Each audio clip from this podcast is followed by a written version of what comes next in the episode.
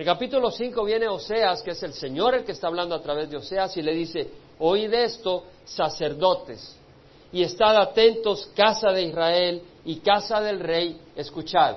Es decir, el mensaje es para los sacerdotes, esos siervos que Dios había escogido para que ministraran en el templo, quemaran incienso, ofrecieran sacrificios y guiaran al pueblo hacia la ley de Dios. Y el mensaje, el juicio va contra los sacerdotes, los líderes religiosos, se habían pervertido, se habían eh, convertido en idólatras, como lo son ahora. Vemos que hay idolatría dentro de la religión. Hay líderes religiosos que eh, exaltan imágenes en vez de exaltar a Jesucristo. Hay idolatría. En ese tiempo los sacerdotes se habían tirado a la idolatría. Hoy hay idolatría. No solo hay idolatría, hay perversión. Eh, porque eh, los, ah, el proceso religioso, los actos religiosos implicaban también prostitución, implicaban relaciones sexuales con ah, prostitutas y prostitutos de templo. Y vemos de que los sacerdotes se habían eh, prostituido. Estad atentos, casa de Israel, no solo eran los líderes religiosos, sino que todo el pueblo de Israel, casa de Israel, todo el pueblo de Israel eh, había caído en el pecado y casa del rey, los gobernantes estaban hundidos en maldad. Vemos una condición deplorable en el pueblo de Dios, ni el gobierno, ni los que tenían autoridad eh, civil, ni los que tenían autoridad espiritual, ni el pueblo estaba bien. Y dice, porque para vosotros es el juicio, pues lazo habéis sido en Mispa y red tendida sobre el Tabor. El Tabor, el monte que está al norte, cerca del mar de Galilea. Y Mispa, bueno, habían dos Mispas, uno que está al norte, al oriente del Jordán, y otro que está al sur eh, al norte de Benjamín, al sur de Efraín. Eh, no sabemos de cuál se refiere, pero de todas maneras le está diciendo, habéis sido lazo, habéis, sido una red tendida sobre el tabor. Es decir, en estos lugares, en Mispa y en el tabor, se practicaba la idolatría.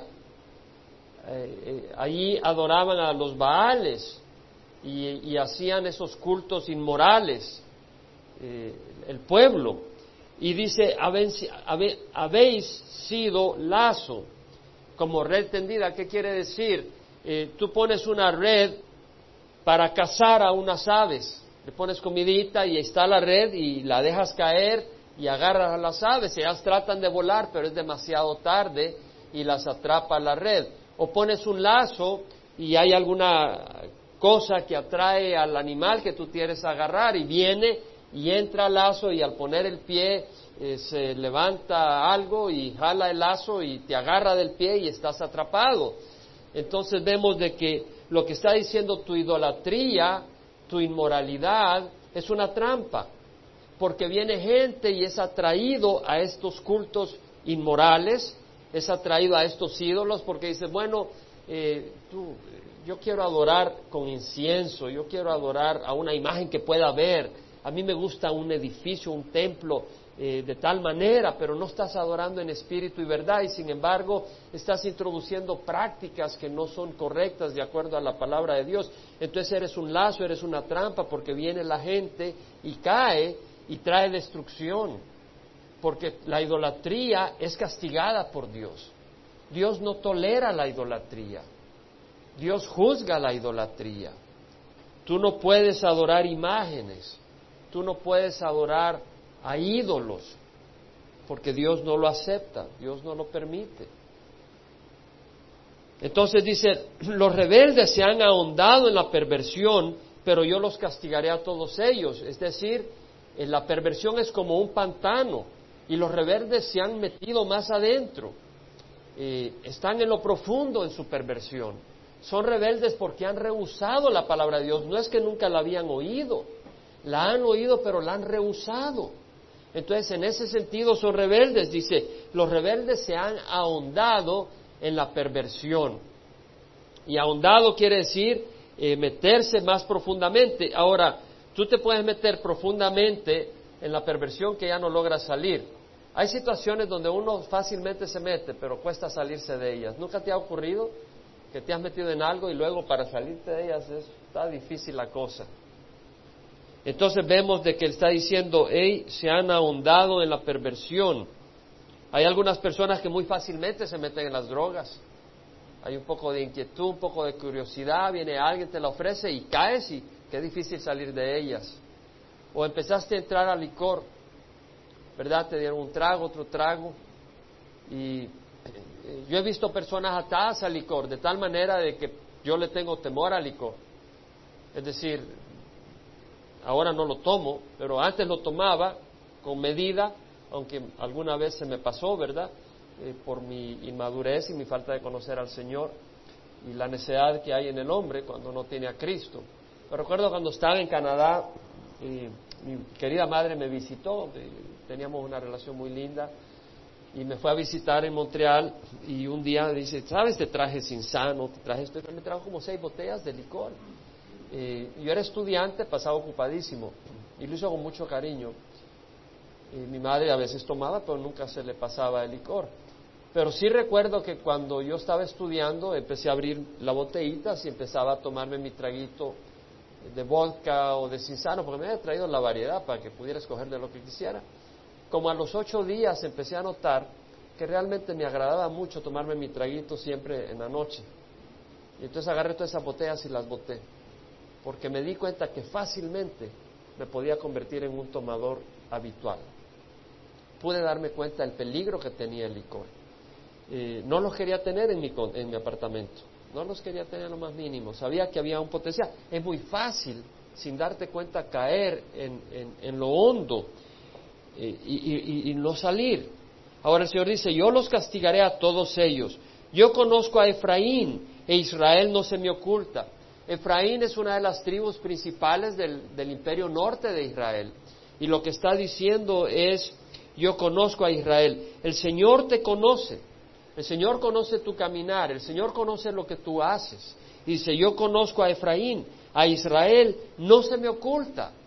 Ahora, eh, es importante entender que no nos podemos ocultar a Dios. En el Salmo 139, el salmista, que es David el que escribe el Salmo 139, dice en el versículo 7, ¿a dónde me iré de tu espíritu? ¿A dónde huiré de tu presencia? Él lo dice con paz y con alegría, porque Él quiere estar en la presencia de Dios siempre. Él no quiere estar en una situación donde Dios lo alcance para levantarlo de una crisis. Entonces Él lo dice, si subo a los cielos, he aquí, ahí estás tú. Si en el Seol preparo mi lecho, ahí estás tú. Si tomo las alas del alba y si habito en lo más remoto del mar, aún ahí me guiará tu mano y me asirá tu diestra. Si digo ciertamente las tinieblas me envolverán y la luz en turno mío será noche, ni aun las tinieblas son oscuras para ti y la noche brilla como el día, las tinieblas y las luces son iguales para ti. Es decir, lo que está diciendo el salmista, lo que está diciendo David, es de que él no podía esconderse de Dios. Eh, él estaba gozoso que no había ni la oscuridad, ni las tinieblas, nada podía apartarlo de la presencia de Dios y del cuidado de un Padre que es el Señor. Pero ahora, para aquel que trata de hacer el mal, para aquel que está caminando en la oscuridad, es una palabra de advertencia, porque el Señor conoce la obra de todos los hombres y no te puedes esconder. Eh, es decir, nunca nos olvidemos que con estos ojos con que estamos mirando dentro de la iglesia, tenemos que también entender que fuera de la iglesia tenemos que guardarlos igualmente, porque tal vez ahí no estarán los hermanos, pero ahí está Dios y tenemos que decidir a quién vamos a temer, si a Dios a los hombres. Tenemos que entender esas cosas, que no podemos hacer separación. Tenemos que entender que lo que decimos, ya sea en la iglesia o fuera de la iglesia, tal vez no hay un hermano que sea, pero ahí está Dios. Ahora, eso no nos justifica para venir a la iglesia y decir barrabasadas, porque a veces yo estoy manejando y se me ha salido alguna palabra de enojo contra alguien. Digo, este es un tonto. Enojado y frustrado, eso no me da libertad para venir a la iglesia y usar esas palabras, pero me ayuda a entender de cuando esté en la calle y si me frustro, recordarme que ahí está Dios y que tenemos que recordar que Dios está en todas partes y lo tenemos que honrar no solo el domingo cuando venimos a la iglesia. Ese es mi deseo. Que sea ese nuestro deseo. Amén, hermanos. Realmente de entender que Dios está en todas partes y honrarlo en todas partes. Ahora dice, yo conozco a Efraín e Israel no se me oculta porque ahora te has prostituido, Efraín, se ha contaminado Israel. Efraín se había prostituido porque había traído el becerro de oro. ¿Se acuerda Jeroboam primero? Cuando murió Salomón puso el becerro de oro en la tribu, en, la, en, Betel, al sur, en la tribu de, Efraín. Realmente Betel fue asignada por Dios, lo puedes leer en el libro de jueces, a Benjamín pero Betel estaba en el límite entre Benjamín y Efraín. Efraín estaba al sur del imperio de Israel cuando se dividieron. Ahora Efraín terminó tomando a Betel después de la guerra con los benjamitas. Entonces ahí fue que tomó tomando posesión de Betel y fue eh, Jeroboam II que puso el, Jeroboam primero el que puso el becerro de oro para impedir que la tribu de Israel cuando se dividió Israel del norte de Judá y fuera a Jerusalén a adorar y terminaran volviendo a ser fieles al rey de Judá y él perdiera el dominio del imperio del norte.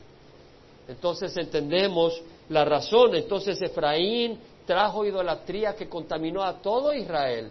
Entonces nosotros cuando tenemos una actitud idólatra la transferimos a otras personas, es decir, la, la sirve de motivación a otras personas. Nuestras actitudes afectan a otras personas, que el Señor nos ayude. Porque ¿quién de nosotros no deja de tener actitudes que no son buenas? Yo tengo actitudes que no son buenas y le pido al Señor que me ayude. Yo le doy gracias porque le sirvo al Señor porque le conozco, porque le amo, pero yo sé que en Él tengo misericordia. Pero eso no me da la puerta para decir yo quiero seguir siendo igual que soy. No, yo no quiero seguir siendo igual que soy. Y Dios me trae las circunstancias y las dificultades para poder humillarme y para poder quebrantarme y dejar que Dios me siga transformando. Pero no solo a mí, sino a ti también. Dios trae las circunstancias y no es agradable.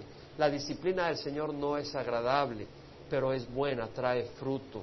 Entonces de nosotros depende de seguir al Señor aunque Él nos discipline, porque la disciplina del Señor trae fruto.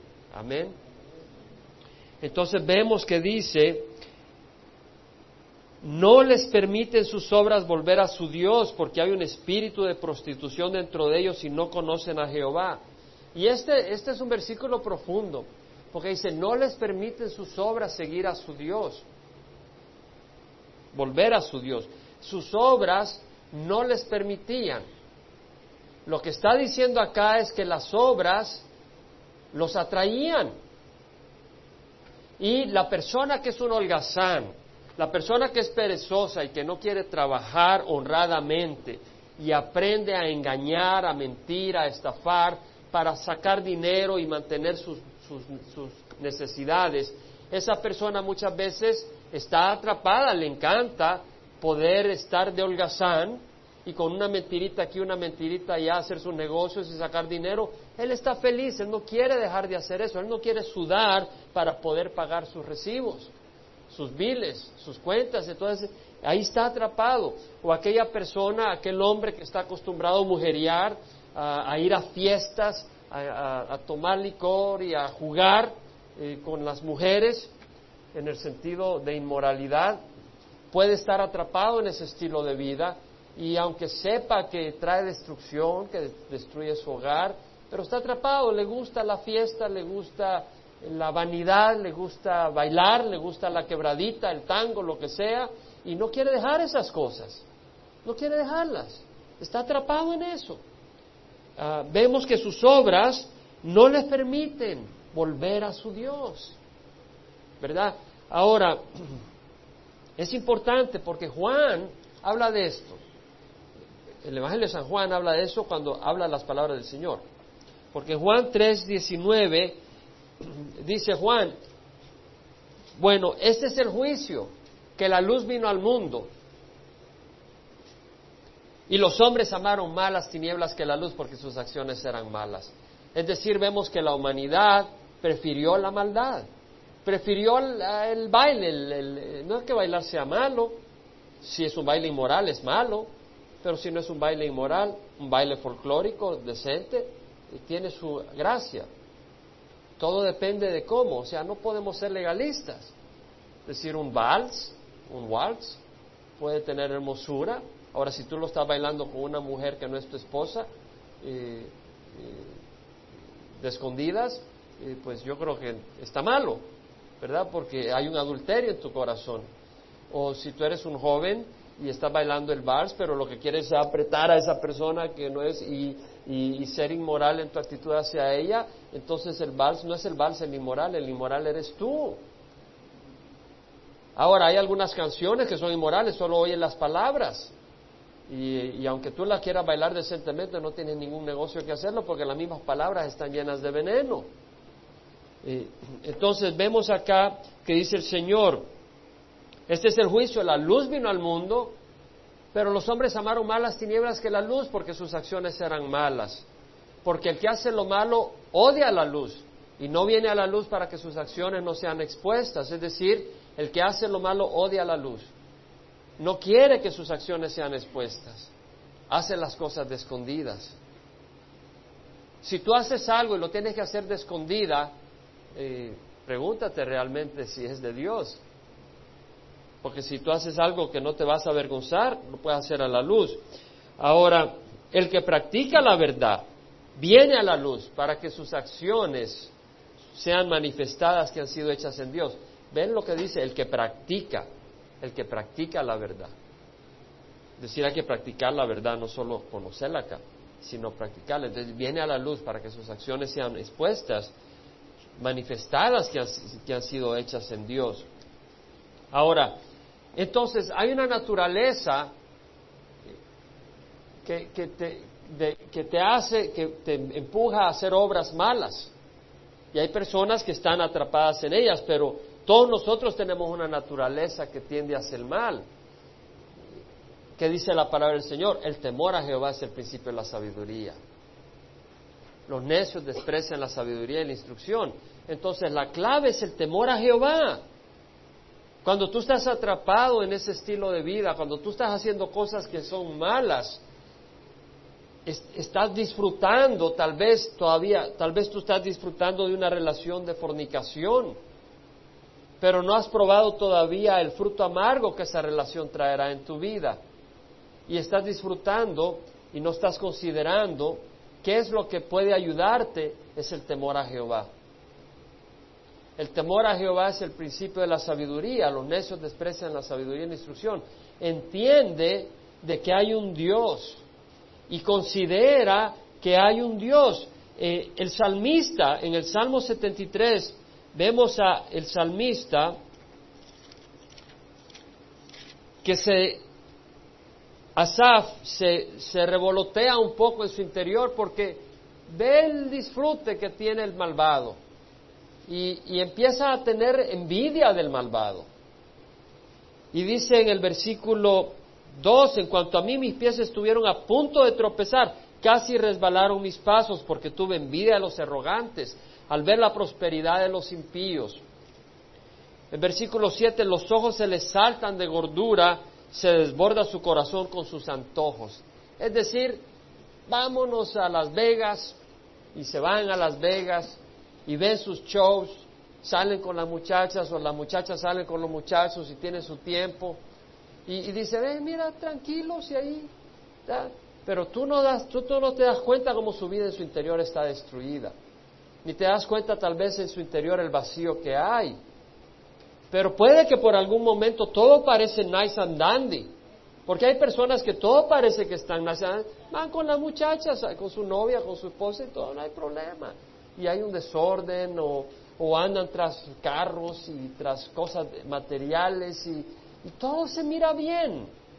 Todo aparenta bien, que están pasando bien, no hay desvelo, no hay preocupaciones, eh, todo están unidos en su vida con sus compinches o con sus colegas o con sus ah, esposos o esposas, eh, viviendo una vida vacía pero parece que no hay problemas, parece que todo va bien, tiene su dinero en el, stock, en el mercado de acciones y las cosas van bien. Pero dice, eh, versículo, bueno, el versículo 13, el salmista dice, ciertamente en vano he guardado puro mi corazón, lavado mis manos en inocencia, pues he sido azotado todo el día y castigado cada mañana. Dice, bueno, estos están viviéndola bien suave, yo estoy aquí todo golpeado. ¿Qué está pasando? Y luego dice, cuando pensaba tratando de entender esto fue difícil para mí hasta que entré en el santuario de Dios, entonces comprendí el fin de ellos. Es importante el temor a Jehová. Es importante, hay un Dios que va a traer juicio. No somos resultado de una explosión. Eso es ridículo. No venimos del gorila, no venimos del chimpancé. Eso no tiene sentido. Basta considerar un poco las cosas. Y llega un poco más allá y entiende que hay un Dios que un día va a juzgar.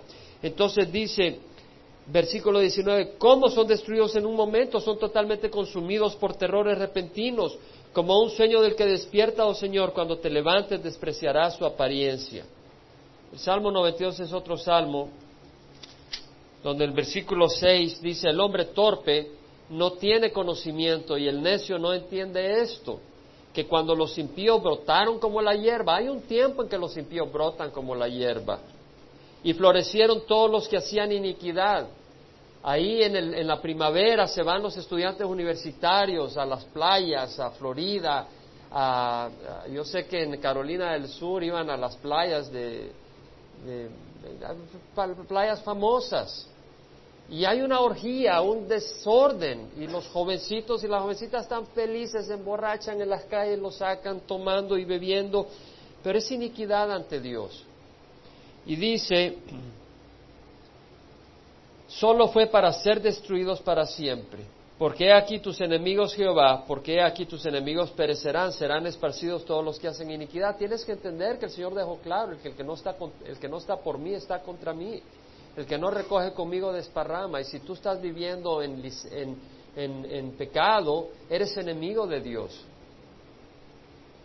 Y, la palabra del Señor dice, serás destruido para siempre, pero no quiere decir que dejarás de existir, sino que tendrás un destino eh, que no lo desea Dios a nadie. Ahora, la persona que, que, se ha hundido en el pecado y está atraída por el pecado, hay una esclavitud. Por eso el Señor Jesús dijo a los judíos que habían creído en Él, si ustedes permanecen en mi palabra, conocerán la verdad y la verdad os hará libre. Los judíos le dijeron, ¿cómo nos dices eh, que seremos libres? Somos hijos de Abraham, jamás hemos sido esclavos de nadie.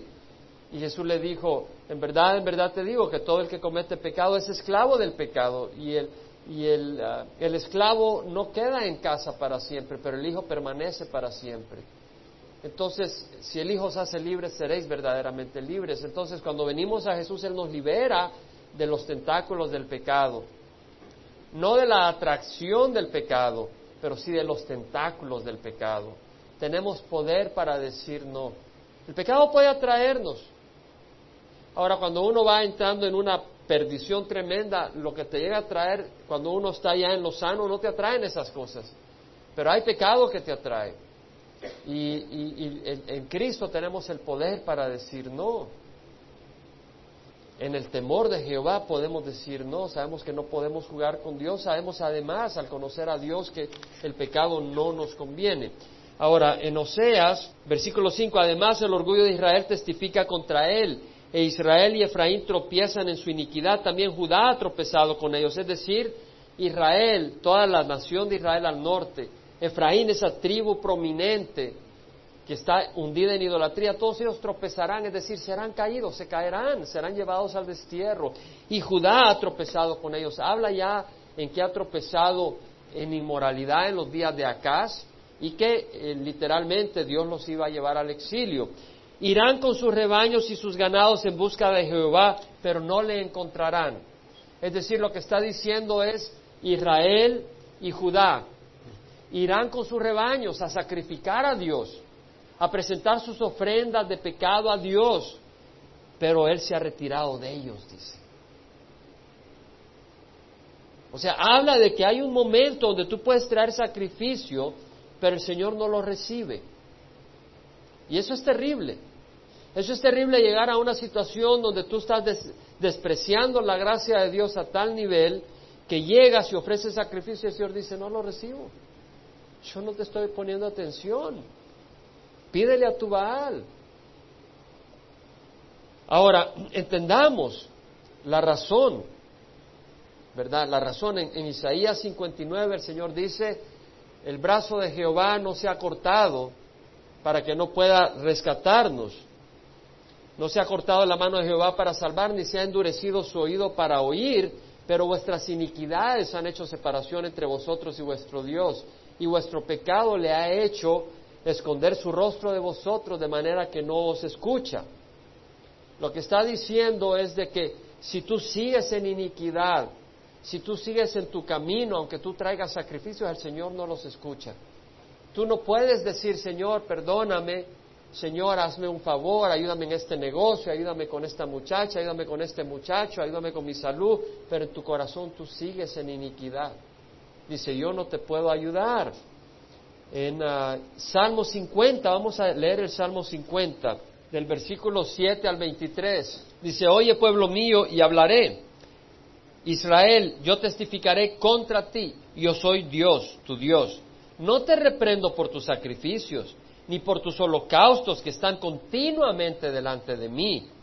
No tomaré novío de tu casa, ni machos cabrío de tus apriscos. Es decir, yo no necesito estas ofrendas, porque mío es todo animal del bosque y el ganado sobre mil colinas. Es decir, Dios está diciendo, hey, tú traes ofrendas al Señor, pero tú sigues en maldad. El Señor dice, hey, el dinero que tú tienes en tu billetera es mío. La salud que tú tienes es mío el darla.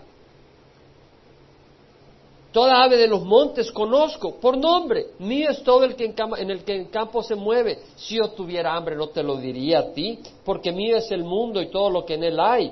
¿Acaso he de comer carne de toros o beber sangre de machos cabríos? Ofrece a Dios sacrificio de acción de gracias y cumple tus votos al Altísimo. Vemos que el Señor no busca sacrificio, sino que busca que reconozcas lo que Él ha hecho por nosotros, que reconozcamos lo que Dios ha hecho por nosotros y le demos gracias. Seamos agradecidos cuando tú eres agradecido a alguien de corazón, porque tú puedes decir gracias Señor. Porque viene acá el hermano y nos guía en oración o en alabanza y dices, vamos a darle gracias a Dios, pero tú en tu corazón estás lejos del Señor. Perdón, lejos del Señor. Dice, no, que haya un agradecimiento, reconoce lo que yo he hecho por ti. E invócame en el día de la angustia, yo te libraré y tú me honrarás. Es decir, invócame, clámame, yo te responderé. Pero que haya un verdadero arrepentimiento. Pero al impío dice Dios, ¿qué derecho, qué, ¿qué derecho tienes tú de hablar de mis estatutos y de tomar mi pacto en tus labios? Es decir, ¿qué derecho tienes tú de hablar de Dios cuando estás negándome en tu propia vida? pues tú aborreces la disciplina y a tus espaldas echas mis palabras, es decir, rechazas la palabra de Dios.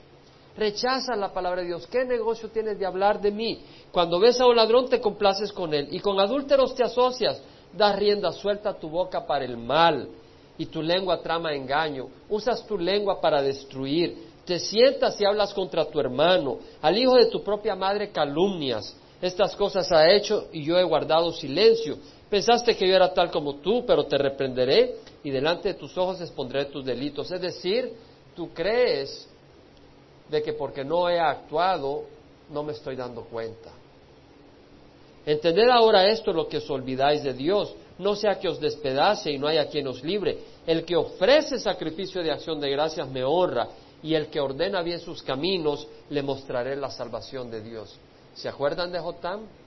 Él se hizo poderoso porque ordenó sus caminos delante de Jehová su Dios.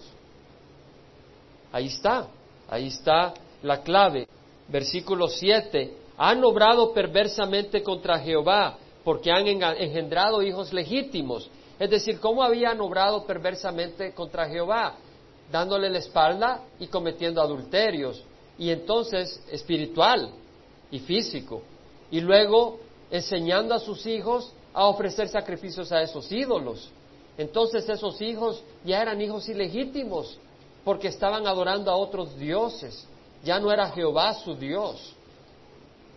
Entonces dice, ahora los devorará la luna nueva junto con sus heredades. Una traducción es, ahora los devorará el, mes, es decir, que pronto vendrá el enemigo a destruirlos. Por eso dice, Tocad la bocina, las heredades se puede referir a las parcelas de tierra. Dice en el versículo 8, tocad la bocina en Gibea, eso está al sur, en Benjamín, al, norte de Benjamín, o sea, en la frontera de, de Efraín, la frontera sur. Tocad la bocina, la trompeta en rama, es decir, el anuncio de guerra, porque viene el enemigo. Sonad alarma en Bet-Aben. Bet-Aben se puede referir a Betel, eh, quiere decir casa de maldad, porque habían convertido la casa de Dios en casa de maldad. Entonces está diciendo, alerta Benjamín, es decir, eh, están preparándose para la guerra, está dando eh, una presentación de lo que sería cuando venga el enemigo. Efraín será una desolación en el día de la reprensión. En las tribus de Israel yo hago saber lo que es cierto, es decir, yo te estoy diciendo, dice el Señor, lo que es cierto, yo no hablo por hablar. Y va a ocurrir.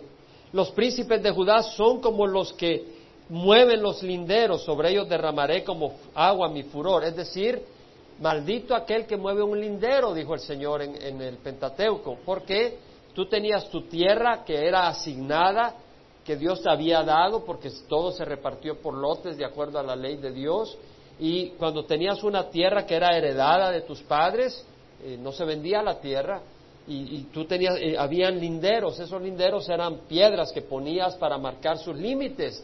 Y si tú en la noche venías y movías esa piedra, era para eh, eh, engañar a, la persona, lo movías unos 100 yardas más hacia allá para tener tú más terreno, y se estás robando, estás haciendo maldad. Entonces eso era una aberración para Dios y dice, los príncipes de Judá, Judá se había eh, eh, prostituido en idolatría, dice, los príncipes de Judá son como los que mueven los linderos, sobre ellos derramaré como agua mi furor, es decir, vendrá el furor como cuando vienen las tempestades.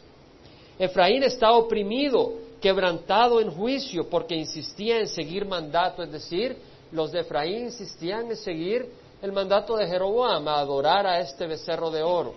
Otra traducción es vanidad sea lo que sea, estaban siguiendo ídolos. Yo soy como polía para Efraín y como carcoma para la casa de Judá, es decir, la polía entra en el closet y se come el vestido más caro que tengas, el traje más caro se lo acaba en silencio. Ves en la mañana agujeros por la polía. Entonces eh, dice, yo soy como la polía para Efraín, es decir, cuando menos te des cuenta, porque estás cegado en tu necedad, cuando menos te des cuenta, estás destruido. Con, el Señor no puede jugar uno. Y Él es lo que le está diciendo. Como carcoma para la casa de Judá, es decir, los huesos empiezan a corroerse y te empiezan a destruir la carcoma. Cuando Efraín vio su enfermedad y Judá su herida, Efraín fue a Asiria. Vemos eh, en Segunda de Reyes 15 que cuando eh, Israel estaba siendo oprimido, en el versículo 17, cuando Manahem estaba reinando, después de Zacarías llegó, eh, Salum mató a Zacarías, que era rey, eh, Zacarías era la descendencia de Jehú, en la cuarta generación Dios lo destruyó, levantó a Salum, Salum destruyó a, Zacarías y después vino Manahem que mató a Salum y Manahem eh, dice que cuando el rey de Asiria vino contra el país. En el versículo 19, Manahem dio a Pul mil talentos de plata. Está hablando de 34 mil kilos de plata para que su mano estuviera con él para fortalecer el reino bajo su mando. Es decir, cuando vino el enemigo a Siria, eh, Manahem, en vez de clamar a Dios, a Jehová, clama al enemigo y le dice, eh, hagamos un pacto, voy a ser tu siervo, te voy a dar 34 mil kilos setenta mil libras de plata y protégeme para que yo pueda prosperar y voy a ser tu aliado. ¿Para qué vas a acabarme? Buscó alianza con el enemigo y lo mismo hizo Acaz. Cuando Israel eh, eh, peca de Israel, el rey peca vino y lo atacó y luego eh, el rey de Aram, los arameos vinieron contra él, Resín, el rey de Aram, vinieron y pelearon contra Acaz. Acaz pidió a Tiglat-Pileser, al rey de Asiria, que viniera y le ayudara y lo protegiera, y vino y atacó a Aram y, mató a Resín, y, y, se llevó a Aram a la cautividad. Pero vemos entonces de que ellos buscan alianza con sus enemigos, una necedad. Pero yo seré como león para Efraín, es decir, yo terminaré destruyendo a Efraín, y como leoncillo para la casa de Judá. Destruiré a Judá. Yo yo mismo desgarraré y me iré. Arrebataré y no habré quien libre. Es decir, está diciendo el Señor, este es un juicio. Es terrible, porque Dios está hablando. Y Dios está diciendo, voy a hacer un león contra ti. Yo no quisiera que Dios diga, yo voy a hacer un león contra ti. Yo no quisiera eso. Eh, entonces vemos que el Señor está hablando de eso. Y dice, me iré y volveré a mi lugar. Es decir, como león atacaré, destruiré y luego me iré de regreso. Hasta que reconozcan su culpa y busquen mi rostro, en su angustia me buscarán con diligencia. Es decir, el Señor está diciendo, voy a traer destrucción para salvarlos. Porque solo a través del golpe, solo a través de la disciplina, solo a través de la destrucción, ellos entrarán en juicio. Oseas entendía claramente que Gomer tuvo que ser vendida y había sufrido el dolor del adulterio de su esposa. Pero su esposa, al sufrir la esclavitud, volvió a Oseas. Y él podía entender de que a veces lo único que hace a una persona reflexionar es los golpes de la vida. Tú puedes aprender a las buenas o a las malas. Tú escoge. Y hay algunos que no quieren aprender. Y los que no quieren aprender ni a las buenas ni a las malas, su corazón se endurece y son objetos de la ira de Dios para toda la eternidad. Yo no quiero estar ahí. No voy a estar ahí por la gracia del Señor.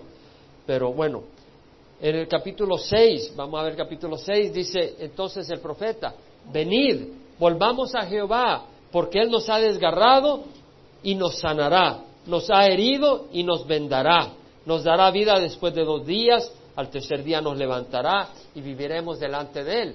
Es decir, es como cuando tú tienes una apendicitis y vas donde el médico y el médico dice, lo siento, tengo que hacer cirugía, tengo que cortar, tengo que quitar el apéndice, te tengo que anestesiar, te tengo que abrir. Ahora pues hacen con eh, tecnología moderna solo un agujerito el que hacen, pero aún así te tienen que anestesiar. Pero bueno, a veces eh, son cirugías más grandes, o el vaso, por ejemplo, o otro órgano más delicado, y te tiene que hacer una gran operación. Y tú dices, bueno, eh, ¿va a doler? Sí, va a doler. Y va a ser incómodo después si por un tiempo no vas a poder moverte ni hacer ejercicio. Yo no lo quiero, entonces no, no me quites el vaso, no me quites el apéndice, eres un tonto, te vas a morir. Ahora, cuando el médico entra y corta es por hacerte el bien, aunque hoy en día no se sabe, no es para hacer dinero.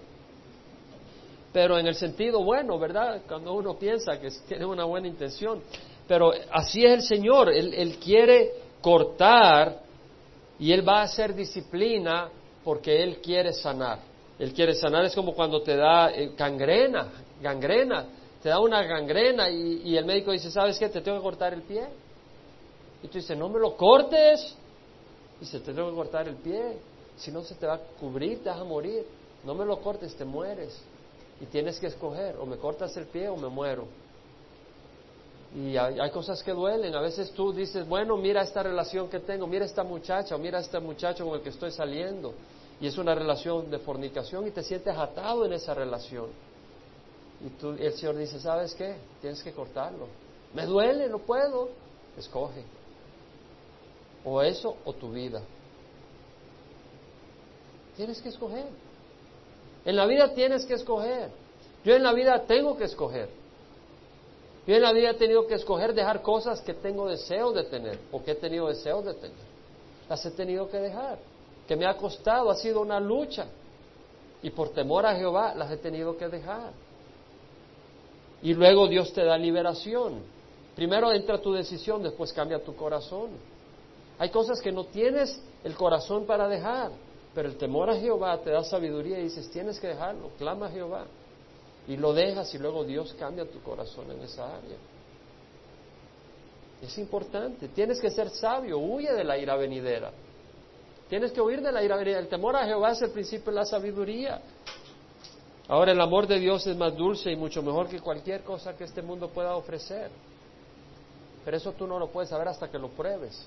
Ahora, interesante que dice, nos, nos, dará vida después de dos días, el tercer día nos levantará, porque dice Chuck, bueno, dice el Señor que un día es como mil años y mil años como un día, y el Señor eh, mandó a Roma, bajo Tito, que destruyó Jerusalén en el año 70, entonces eh, Israel estaría dos mil años siendo castigado y luego vendría el Señor en el tercer milenio, ya estamos empezando el tercer milenio, eh, no sabemos el día ni la hora. Pero lo que sí sabemos es que el Señor viene pronto. Entonces dice, conozcamos, pues esforcémonos por conocer a Jehová. Su salida es tan cierta como la aurora. Él vendrá a nosotros como la lluvia, como la lluvia de primavera que riega la tierra. Conozcamos, pues, esforcémonos, esforcémonos por conocer a Jehová. Es decir, una cosa es saber de Jehová un poco y otra cosa es conocerlo personalmente. Y, y aquí dice, o sea, conozcamos a Jehová. Conozcamos a Como decía alguien, no sé si Greg Gloria, ¿quién decía? Bueno, tú puedes saber de, de, George Bush, puedes haber oído de él, puedes haberlo visto en la televisión, pero tú no lo conoces. Él no te conoce a ti. Él no te conoce por nombre a ti. Tú puedes decir, yo sé que Dios existe, que Jesús murió en la cruz, pero Él no te conoce.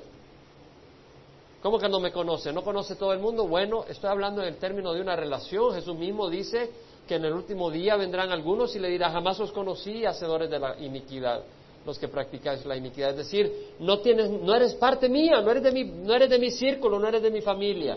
No te conozco, te desconozco, le perteneces a otra familia, la de Satanás. Lo que está diciendo. ¿Qué haré contigo, Efraín? Vemos que el Señor está desgarrado en su corazón. Dice, ¿qué haré contigo, Efraín? Yo quiero salvarte, yo quiero, yo quiero que tú no pases por la disciplina pero eres terco. Y dice, ¿qué haré contigo? ¿Qué haré contigo, Judá? Porque vuestra lealtad, la palabra lealtad es Gesed, Gesed, que es amor de pacto. Es decir, y también se transmite, se traduce misericordia. dice, vuestra lealtad es como nube matinal, vuestro amor hacia mí, hacia mi pacto, hacia mí es como una nube en la mañana que aquí en, junio aparece la nube, pero luego sale el sol y al mediodía se levanta, porque es de la, el, rocío marino. Pero con el sol se levanta, y dice es como una nube matinal, como el rocío que temprano desaparece, es decir, tu amor a mí es como el rocío. Amanece en la mañana toda la grama húmeda, pero sale el sol y se seca ya a mediodía, es como que si no hubo rocío. dice, no puede ser así conmigo, ¿qué haré contigo? Por tanto los he despedazado. ¿Por, qué Dios no quiere, es decir, tú no quieres tener una mujer que hoy te abraza y, más tarde anda tras otros hombres en el mall? O tú no quieres tener eh, un hombre, mujer, que hoy te felicita, te, te lleva desayuno a la cama, pero al mediodía le está llevando almuerzo a otra mujer en la cama de otra mujer. Y dice, he despedazado por medio de los profetas, los he matado con las palabras de mi boca, es decir, la palabra de Dios cuando se emite, se va a ocurrir. Y dice, he dado juicio a través de mis profetas y lo voy a llevar a cabo. Los juicios sobre ti son como la luz que sale, como sale la luz del día, ten por seguro que viene juicio, dice el Señor porque más me deleito en la lealtad que en el sacrificio y más en el conocimiento de Dios que en los holocaustos. Eso es lo que dice el Señor. Más que estar trayendo sacrificios, ¿verdad? Eh, incienso, velas, rosarios o cruzadas, aún entre los evangélicos. Tú puedes estar, estar haciendo sacrificio. Vamos a ir a la iglesia. Son las once y media, doce.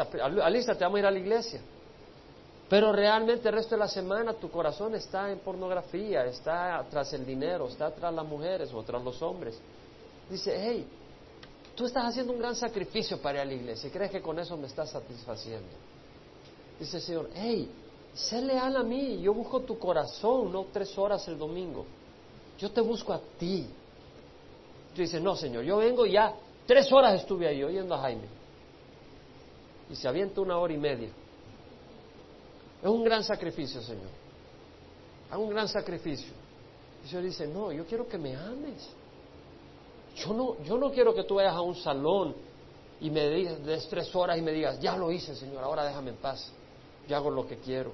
Yo no estoy buscando eso. Yo estoy buscando una relación de amor contigo. Que tú me hables, que tú me cantes, que tú me ames, que tú me busques, que tú me necesites. Porque yo te amo, yo te he creado para esta relación. Eso es lo que dice el Señor. Pero ellos como Adán o como el hombre han transgredido el pacto. Allí me han traicionado. Galad es ciudad de malhechores. Bueno, Galad es una provincia al este del río Jordán, al norte. ¿Qué es lo que era famoso de Galad? ¿Quién se acuerda? El bálsamo de Galad, curativo. De ahí salía bálsamo. Dios había producido esa resina que era curativa y que era famosa en todo Israel. Pero Galad se ha convertido en ciudad de malhechores. No solo eso, Galad era una de las ciudades de refugio Dios había provisto en todo Israel ciudades de refugio para que si tú accidentalmente matabas a alguien, pudieras huir a la ciudad de refugio hasta que hubiera un juicio y comprobaran que tú eres inocente, para que la familia no viniera y te, se, se vengara cuando tú no habías hecho a propósito eso. Y quedabas en esa ciudad de refugio protegido, en ese lugar. Pero dice, la ciudad de refugio es una ciudad de malhechores con huellas de sangre, en vez de que la gente haya refugio ahí, Ahí la gente se matan unos a otros y fluye la sangre de tal manera que hasta en sus pisadas está cayendo sangre, mojando sus huellas y marcándolas, huellas de sangre. Como bandidos al acecho de un hombre es la banda de sacerdotes que asesinan en el camino a Siquem. Siquem era otra de las ciudades de refugio y dice, los sacerdotes ciertamente han cometido iniquidad. Y la palabra iniquidad ahí da connotación de inmoralidad. Y no está ocurriendo eso en el liderazgo de las iglesias. No vemos la pedofilia tan abundante en una de las iglesias tradicionales, donde están saliendo caso tras caso, pero ellos se han, ellos se han puesto, eh, ellos han puesto la mano en la trampa, porque han puesto una ley que dice que un siervo, un sacerdote no se puede casar, cuando la Biblia dice no prohíban no casarse. Pedro tenía esposa, los apóstoles tenían esposa. El matrimonio no es malo. El Señor, eh, entonces cuando viene el hombre dice, no, si vas a servir a Dios, no te puedes casar. Y ahí están quemándose y hirviendo como fuegos, sin consumirse y se consumen con niños, con niñas y destruyen. Pero le voy a decir que también en las iglesias evangélicas vemos desorden. Yo no voy a apuntar el problema que hay en una iglesia que no tiene la palabra del Señor o si la tienen no la enseñan y esconder que nosotros mismos en nuestras iglesias hay problema. Hay iglesias donde eh, hay casos de pastores que han cometido, o maestros de la escuela dominical que han cometido desorden, ¿verdad? están en perversión. En la casa de Israel he visto una cosa horrible. Ahí está la prostitución de Efraín. Se ha contaminado Israel. Para ti también, oh Judá, hay preparada una cosecha, es decir, todo lo que el hombre siembra, eso también segará. Y el que siembra para la carne, la carne cosechará corrupción. El que siembra para el espíritu, cosechará vida eterna. Entonces dice, están cosechando para la carne. Ahora, la segunda parte del versículo 11 creo yo que tal vez eh, va más hacia el capítulo 7. Acuérdese que los versículos no son puestos por la Biblia, sino que lo pusieron como referencias para poder dirigirnos a una sección u otra de la Escritura. Es muy posible que la segunda parte dice, cuando yo restaure el bienestar de mi pueblo, que diga, cuando yo restauraría el bienestar de mi pueblo, cuando yo quería curar a Israel, se descubrió la iniquidad de Efraín. Esa es una posible interpretación de ese versículo. Eh, cuesta un poco entenderlo en contexto que diga, hay preparado una cosecha cuando yo restaure el bienestar de mi pueblo porque está hablando de juicio. A menos que esté hablando que también con el juicio viene eh, el perdón en el futuro y en el futuro eh, restauración. Ahora vamos a cubrir rápidamente el 7. Cuando yo quería curar a Israel se descubrió la iniquidad de Efraín y las maldades de Samaria porque practican el engaño. El ladrón entra, los bandidos se despojan, por fuera. Es decir, el ladrón entraba a las casas y el bandido en los caminos. Había maldad por todos lados, no lo hay ahora. Tienes que cerrar con cuidado tus casas, no puedes ni abrir las ventanas a veces porque si las dejas las ventanas abiertas se meten. Y por afuera los, eh, los bandidos te hacen daño. Y ellos no consideran en su corazón que yo recuerdo toda su maldad. Ahora les rodean sus hechos, ante mi rostro están. Es decir, ellos no consideran que Dios todo lo ve. Ellos no consideran que Dios todo... El Señor mismo Jesucristo dijo que tendremos que dar cuenta por cada, los hombres tendrán que dar cuenta por cada palabra vana que han hablado en el día del juicio. Gracias a Dios mis palabras vanas están, están clavadas en la cruz. Yo te recomiendo que tú vayas a la cruz, porque si no un día tendrás que dar cuenta por cada palabra vana que has hablado y el Señor sabe cada palabra vana que has hablado. Y no solo cada palabra vana, sino cada cosa mala que has hecho contra tus hijos, contra tu esposa, contra tu esposo, contra tu empleador, contra tu hermano, contra tu pastor, contra todo el mundo. Tendrás que dar cuenta. Con su maldad alegran al rey y en sus mentiras a los príncipes. Es decir, el pueblo alegraban al rey con sus maldades y el rey se gozaba en ello. Con sus mentiras a los príncipes. Y no ocurre ahora, hay una inmoralidad y es un desorden. Todos ellos son adúlteros, son como el horno encendido por el hornero que deja de atizar el fuego desde que prepara la masa hasta que fermenta. Es decir, viene el hornero y prepara el fuego, pero cuando va a preparar la masa, deja el fuego un poco tranquilito, pero está ahí. Y luego prepara la masa, la fermenta, ya está lista, la pone para hornear. Vuelve a poner el fuego, es decir, a veces como que se calma un poco, pero no es porque hay un arrepentimiento, sino porque después viene con más gana hacer su maldad, hay un fuego en ellos que no los deja en paz. Y dice, en la fiesta de nuestro rey los príncipes se enfermaron por el calor del vino, él extendió la mano a los escarnecedores, el mismo rey extendía la mano a los hombres inmorales. Sus corazones son como un horno mientras se acercan a su emboscada, es decir, cuando se meten y se emboscan para hacer el mal a otros. Toda la noche duerme su ira, por la mañana arde como llamas de fuego, es decir, aún en la noche hay ese fuego que en la mañana se aviva para hacer su maldad. Todos ellos están calientes como un horno y devoran a sus gobernantes. Si tú te das cuenta en primera, en segunda de Reyes capítulo 15, de los últimos seis reyes que tuvo Israel, cuatro fueron asesinados. Un rey mataba al otro, uno mataba al otro. Era un asesinato. Dice, devoran a sus gobernantes, todos sus reyes han caído. No hay entre ellos quien me invoque es decir, no había quien tuviera un corazón arrepentido. Cuando se está, había matazón de reyes y ninguno buscó al Señor. Efraín se mezcla con las naciones. Efraín es como una torta no volteada, es decir, tú pones tu, torta, estás haciendo una torta en la plancha y, y, ¿qué pasa si no la volteas? Se te quema de un lado y está cruda del otro. ¿Qué pasa después de un ratito? La tiras a la basura, no sirve para nada. Dice, Efraín no sirve para nada devoran extranjeros su fuerza. Es decir, estaban buscando la ayuda de los extranjeros de Asiria, de Egipto. Pero ¿qué tenían que hacer? Darle sus tesoros. Se estaban debilitando. Y eso pasa cuando tú eh, buscas salvación de tus situaciones, prosperidad, lo que sea, en el mundo y no en el Señor. Tú haces alianzas con el mundo en tu corazón. Va a devorar tu vida. Va a devorar tu fuerza.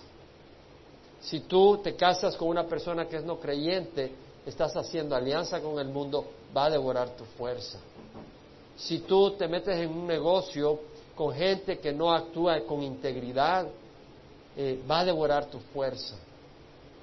Y, y dice, también tiene cabellos canos y él no lo sabe. Es decir, llega un momento donde tú puedes estar en tu vejez y no darte cuenta ni de que estás pronto para morir y sigues en tu desorden. Y Israel estaba a punto de morir. Israel estaba pronto a ser destruido y llevado al exilio por su necedad. Testifica contra él el orgullo de Israel, pero no se han vuelto a Jehová su Dios, ni lo han, ni lo han buscado a pesar de todo eso. Efraín es como paloma incauta sin entendimiento. Llaman a Egipto, acuden a Asiria. Y sabemos que Oseas, cuando el rey de Asiria eh, lo invade y él se vuelve una que da eh, tributo, un dependiente del rey de Asiria. Hubo un año en que no quiso dar, porque se llamaba Oseas, el último rey de Israel también, No quiso dar tributo y buscar ayuda de Egipto. Dice, llaman a Egipto, acuden a Siria. Cuando vayan, tenderé sobre ellos mi red, como ave del cielo los haré caer. Los castigaré conforme a lo anunciado a su congregación. Ay de ellos, pues de mí se han alejado. Sobre ellos vendrá la destrucción, porque contra mí se han rebelado. Yo los redimiría, pero ellos hablan mentiras contra mí. Me decía alguien anteayer, yo le decía, Jesús te ama. Eh, y, decía, eh, tú no vienes al Señor porque le tienes miedo. Y, yo le digo, y me dice, no, eh, yo no, no tengo miedo. Estamos en una conversación muy cariñosa. O sea, no estaba yo así como quien dice mandando al fuego. Yo con mucho amor. Digo, tú no vienes al Señor porque le tienes miedo. No, no, sabes que Jesús, eh, que Jesús no, no se interesa por mí. Le dije, sabes que no blasfemes. Porque Jesús se interesa por ti, Él te ama, Él te busca, sos tú el que está siendo necio que no lo quieres escuchar. No, no, no, me, ten cuidado lo que estás hablando. No digas que Jesús no te busca. No le quise decir, me está usando a mí para hablarte necio, porque estaba con mucho amor tratando de ayudarle. Y, le dije, ¿sabes que Jesús te ama? No, que fulano dice que estoy endiablado, que no sé qué, así le han dicho otros cristianos, que está endemoniado, que no sé qué. Y bueno, pero el punto es, eh, hablaba mentiras, no claman a mí de corazón cuando gimen en sus lechos. Es decir, están en sus lechos con sus crisis y, claman, pero no de corazón, no hay un arrepentimiento. Por el trigo y el mosto se reúnen y se alejan de mí, es decir, se reúnen para las cosas de este mundo. Aunque yo adiestré y fortalecí sus brazos, traman el mal contra mí. Les di salud, les di fortaleza. Allá andan exhibiéndose. Allá van a los lagos con sus lanchas, allá a mostrar su salud, su fuerza, sus habilidades. Dice, hey, se vuelven pero no hacia lo alto, es decir, hay crisis y se andan movilizando, vamos a ir a fulano tal que nos haga una limpia, vamos a ir al curita o vamos a ir a donde el pastor, aquí y allá, se vuelven pero no hacia lo alto, no te vuelvas a mí, vuélvete a Jesús. Aquí no predicamos a ningún hombre, vuélvete a Jesús. Eso es lo que dice, vuélvete hacia lo alto. Son como un arco engañoso, es decir, Dios ha creado a Israel para traer su luz al mundo. Pero es como un arco que no sirve. Vienes, estás listo y ¡pum! Se cae la flecha, se rompe el, hilo o se quiebra la madera. No sirve, no sirves. Sus príncipes caerán a espada por la insolencia de sus lenguas. Esto será su escarnio en la tierra de Egipto. No son palabras refrescantes para el que está en maldad y que insiste en la maldad, ¿verdad? Porque son palabras de juicio. Pero lo estudiamos porque nos ayudan. ¿Por qué estudiamos todo esto? Nos ayudan a conocer a Dios, a conocer su santidad, su carácter, su misericordia. Vemos acá como Dios insiste. Estamos hablando que fue hasta el año 722 que el Señor trajo destrucción sobre Israel. ¿Cuántos reyes malvados tuvo Israel? Fue rey tras rey tras rey, ninguno de ellos batió bien. Todos ellos eran idólatras. Y Dios tuvo paciencia, tuvo paciencia, tuvo paciencia, tuvo paciencia. Y cuando trae destrucciones con el propósito de que algún día digan, realmente soy un necio. Ahora, en cuanto a Israel, aquellos reyes que no se arrepintieron no dirán un día, soy un necio, dirán, soy un necio y ya no hay salvación para mí. Y esa es una situación terrible. Vamos a cerrar dándole gracias a Dios que nos ha dado tiempo, nos ha dado, nos ha dado su palabra. Tú sabes lo que es estar en esa condición y no tener la palabra de Dios. Tú sabes lo que es estar en esa condición y confiar que tal vez tus padres te van a sacar del purgatorio a través de misas y misas y misas. O que tú vas a salir de esa condición tal vez porque eh, tu primo es pastor, perezca, pero que todos vengamos al arrepentimiento. Ayúdanos, Señor, a no caminar en necedad. Ayúdanos, Señor, a caminar en amor. Ayúdanos, Señor, a cuidar nuestros labios, a cuidar nuestras actitudes y a venir a ti para que tú nos perdones y nos limpies. Ayúdanos a caminar en santidad, Señor. Ayúdanos a caminar y no ser como el rocío de la mañana que hoy está y a las par de horas vuela, pero a ser leales contigo, a ser fieles contigo, Señor. Padre, te damos gracias por tu misericordia, porque es nueva cada mañana. Ahí donde tú estás, si tú necesitas poner tu vida en orden con el Señor, ahí donde estás, pide al Señor que te perdone. Ahí donde estás, si has estado haciendo cosas que no son de Dios, ahí pídele al Señor que te perdone. Ese es un tiempo también para darle gracias a Dios, porque podemos estar juntos y ser lavados por su sangre y ser rescatados por la muerte de Jesucristo que ahora vive y reina y intercede por nosotros. Ahí donde estás, habla con el Señor. Padre, te damos gracias, te rogamos que derrames tu Espíritu Santo, que nos ayudes a caminar en santidad, Señor. Y Señor, a,